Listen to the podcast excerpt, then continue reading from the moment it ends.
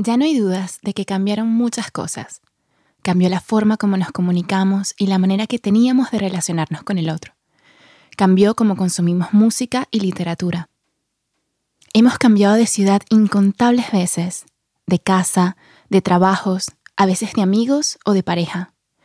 Pero en medio de todo esto hay experiencias que siguen siendo las mismas, o al menos se siguen sintiendo igual de intensas e inagotables.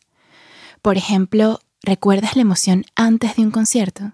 ¿O la calma después del primer sorbo de café en esa hora en la que las ciudades aún duermen y la rutina entra en suspenso? Pensemos también en el vacío que nos queda después de leer un buen libro, una crónica inolvidable o una entrevista reveladora. O quizás en la vibración que se crea entre la garganta y el pecho cuando escuchamos una canción que nos define.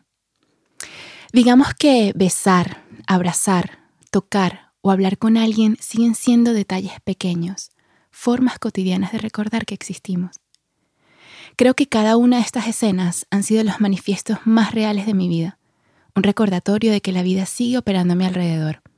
Porque la condición humana puede ser intensa e impredecible, es que creo que ha sido tan necesario pensarla en voz alta.